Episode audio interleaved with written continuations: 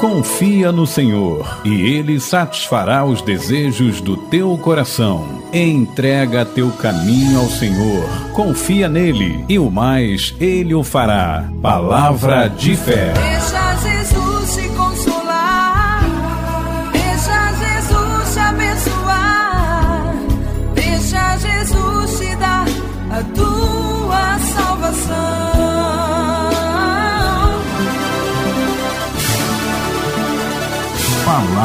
de fé. Padre Marcos Santana. Louvado seja nosso Senhor Jesus Cristo, para sempre seja louvado. Caríssimos irmãos e irmãs, vocês que nos ouvem pelas ondas da nossa querida Rádio Ave Maria 87.9 FM e vocês também que nos ouvem pelo aplicativo Rádiosnet. Refletiremos hoje sobre a palavra de Deus como meio de preparação para a vinda do Senhor. Meus irmãos e minhas irmãs, nos tempos antigos, muitas vezes e de muitos modos, Deus falou aos antepassados por meio dos profetas. No período final em que estamos, falou-nos por meio do Filho. Hebreus 1, versículos 1 e 2. A história de Deus com a humanidade é, biblicamente, o diálogo de Deus com a humanidade. No coração da revelação hebraica e cristã está Deus que fala ao homem. Não é um Deus dos filósofos, um Deus ideia, um Deus que se pode descrever em termos essenciais, mas um Deus que falando se revela e revelando-se dá-se. Um Deus que falando procura a comunhão com o homem e por isso tende para a aliança, para o encontro com ele, o qual não pode existir senão no tempo e na história. Um Deus que pode ser narrado, mas não definido. Um Deus que dialoga, abrangente, e este Deus que ninguém jamais viu foi revelado pelo Filho, palavra definitiva de Deus Pai. João 1, 18. Jesus Cristo, meus irmãos e minhas irmãs, é a palavra, o Logos, expressão grega, que serve de ponte entre Deus e o homem. Cristo, enquanto palavra, está entre Deus e o homem. E a palavra proclama solenemente São João, fez-se carne e habitou entre nós. João 1:14. Mas a palavra não se fez somente carne, mas também livro, escritura. O verbo se fez carne nas sagradas escrituras para colocar a sua tenda no meio de nós, como nos ensina Orígenes, um presbítero do século III da igreja. A Sagrada Escritura, que contém a palavra de Deus sem coincidir com ela de modo imediato, literal, é ela também corpo de Cristo, segundo a antiga compreensão da tradição cristã. O inteiro corpo da Escritura, quer do Antigo, quer do Novo Testamento, contém o Filho de Deus. Assim nos ensina Gaudêncio de Brécia. A Escritura cristã, a Bíblia, é um livro plural que dialoga com aquele que o lê. Um livro uno e múltiplo, cuja unidade é recriada a cada ato de leitura por parte de uma comunidade crente, a qual, na fé e guiada pela ação do Espírito, se aproxima dela numa atitude de religiosa escuta. Dei Verbo 1, que é um dos documentos do Vaticano II.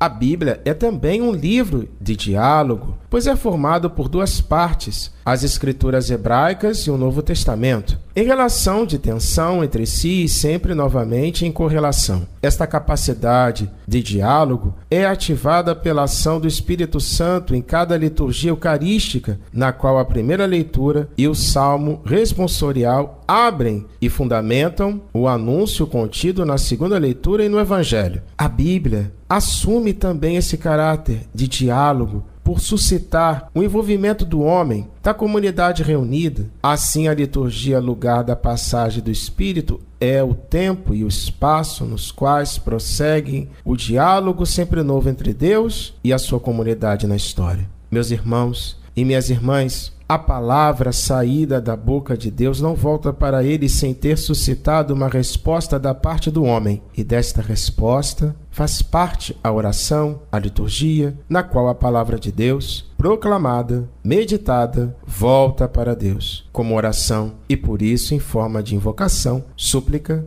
ação de graças e louvor. O exemplo dos salmos, palavra humana, grito do homem a Deus, inseridos no coração do cânon bíblico, que contém a palavra de Deus, mostra como a resposta humana à palavra de Deus faz parte dessa mesma palavra. Recordando o Concílio Vaticano II, nos livros sagrados, o Pai que está nos céus vem amorosamente ao encontro de seus filhos, a conversar com eles. Dei Verbo 21. Cristo está sempre presente na sua palavra, pois é ele quem fala ao ser lida na igreja a Sagrada Escritura. Sacrosanctum Concilio, número 7. No coração desse diálogo está, portanto, a pessoa de Cristo, verdadeiro Deus e verdadeiro homem, cabeça do corpo que é a igreja, centro das Escrituras, meus irmãos e minhas irmãs. A Sagrada Escritura encontra então na liturgia o seu lugar hermenêutico privilegiado e o lecionário tece os fios do diálogo entre Deus e o homem em Jesus Cristo, colocando-se ao serviço desse diálogo. É necessário, portanto, saudar com alegria esta palavra que ajuda o leitor a compreender o que está escrito nas Sagradas Escrituras e a inserir-se no diálogo vivificante entre Deus e o homem. Deus que fala ao homem e o homem que escuta a Deus. E acolhe essa palavra no seu coração para viver no dia a dia, para dar louvor ao Senhor por meio das suas obras e das suas palavras, sem se substituir ao trabalho pessoal e comunitário da hermenêutica dos textos bíblicos, os livros das Sagradas Escrituras. Eles nos ajudam nos momentos mais difíceis da nossa vida nos ajudam no que chamamos também de lexo divina, que é a leitura divina, que é o momento objetivo no qual a atenção se fixa no texto, e o momento subjetivo no qual entra em jogo o envolvimento de cada um e da comunidade, e no qual a mensagem escutada se abre